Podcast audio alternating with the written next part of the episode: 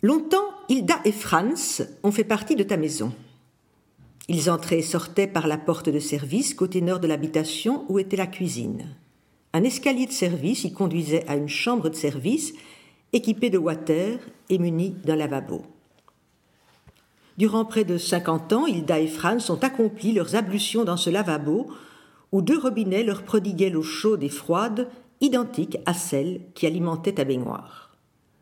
Durant près de cinquante ans, chaque matin, chaque midi et chaque soir, ils ont consommé à la cuisine le même menu que celui qu'ils te servaient dans la salle à manger, et ont lavé dans la même eau savonneuse leurs assiettes et les tiennes.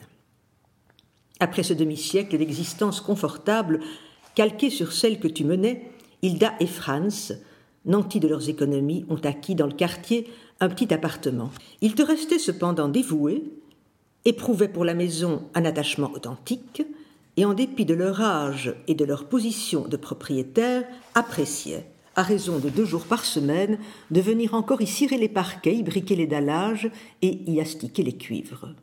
Depuis qu'ils l'avaient désertée, leur ancienne chambre était dévolue aux chaussures, tout le sol de la pièce, son entière superficie, désencombrée du lit et de la penderie, seul restait immuable, indestructible le lavabo, était réquisitionnée au profit de tes souliers. À l'instant où je pousse la porte me sautonner une puissante senteur de semelles, cuir, caoutchouc, crêpes, de sécrétions organiques, de sueur pétrifiée et de posseries tannées. En agneaux, nubucs, vauvernis, lézards, pitons, vachettes, tes escarpins, tes bottillons, tes molières, tous en trente-sept et demi, parfaitement astiqués, lacets noués, brides fermées, en peignes dressés, se tiennent par paires en rang serré face à moi sur le parquet.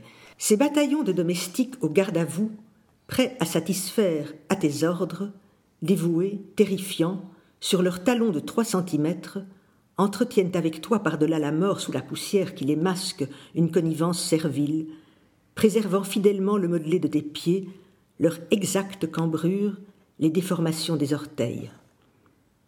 Je prends de grands sacs poubelles gris, je les y fourre, je fais un nœud, je descends les sacs à l'office, la belle-sœur de Hilda, chose du 37 et demi.